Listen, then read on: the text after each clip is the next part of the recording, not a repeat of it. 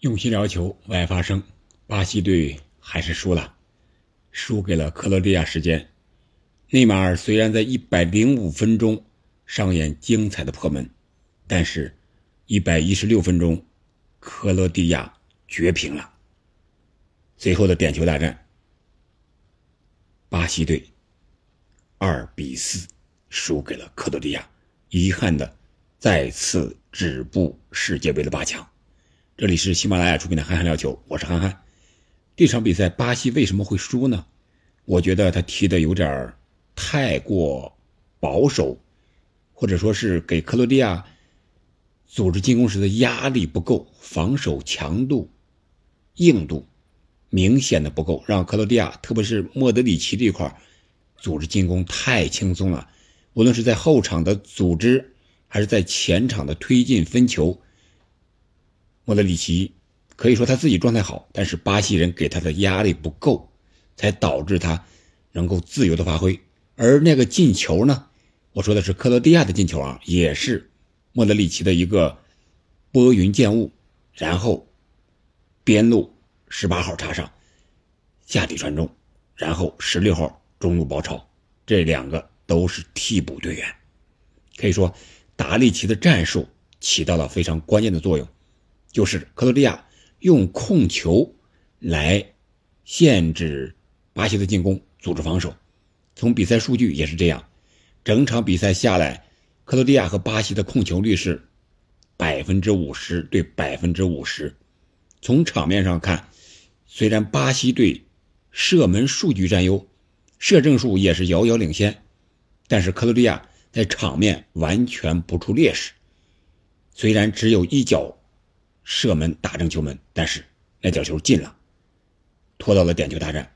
而在点球大战中呢，本场比赛表现出色的利瓦科维奇就是第一个又扑出了罗德里戈的射门，然后第四个是马尔基尼奥斯，他主罚打中了立柱，弹回来没有进，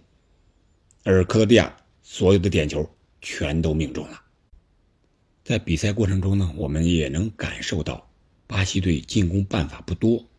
特别是他的换人呀，就是换两个边对位换人。五十五分钟用安东尼换下拉菲尼亚，六十五分钟用罗德里戈换下维尼修斯。这两个边路的特点没有变化，都是内切。无论是安东尼还是拉菲尼亚，还是罗德里戈和维尼修斯，打法都一样。没有说下底传中呢，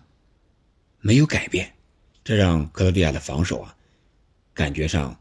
不需要费多大的脑筋，我需要按照这个思路防守就行了。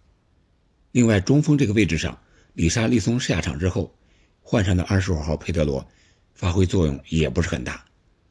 里沙利松在场的时候，还有几次这个当中锋支点，和内马尔啊和这个维尼修斯啊有撞墙的配合。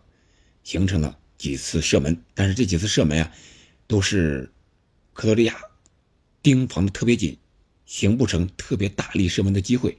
再加上利瓦科维奇的神奇扑救，本场比赛十一次扑救力保球门，而内马尔的进球呢，是过掉了门将啊。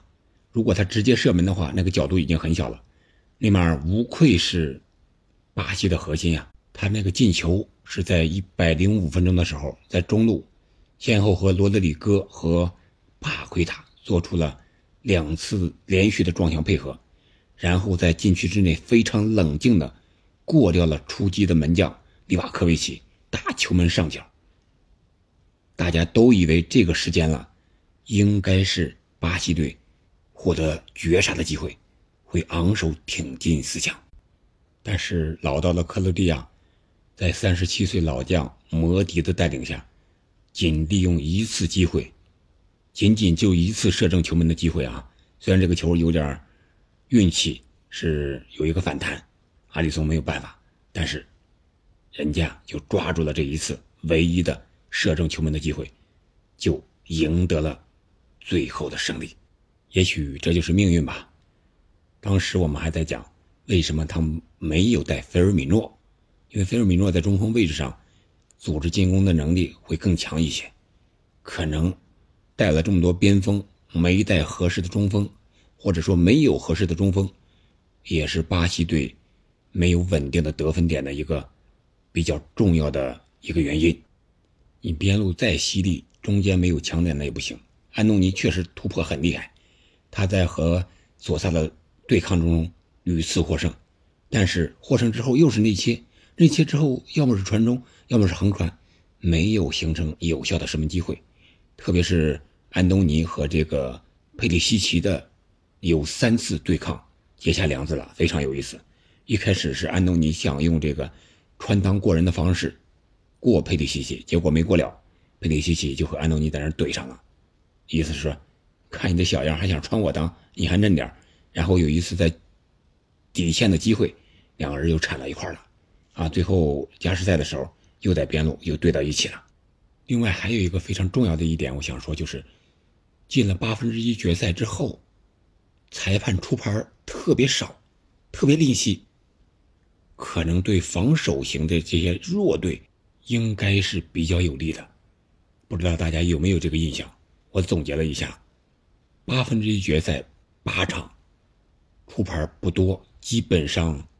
一个队是一张，要么是两张，超不过三张，就是这个出牌的数量明显减少。而这场比赛呢，奥利弗也是，我觉得有几脚应该是出牌了，但是都没有出，这样导致防守型球队啊动作会更大一些，他们更想利用身体，对他们更有利一些。好了，这就是我对这场比赛的一个整体的看法吧。再次恭喜克罗地亚，他们进入了四强。巴西非常遗憾，但是没有办法。他们虽然踢得很沉稳，但是有时候可能是过于沉稳了，反而就不好了。冒险性上不去，那何来创造性呢？所以说输球也在情理之中。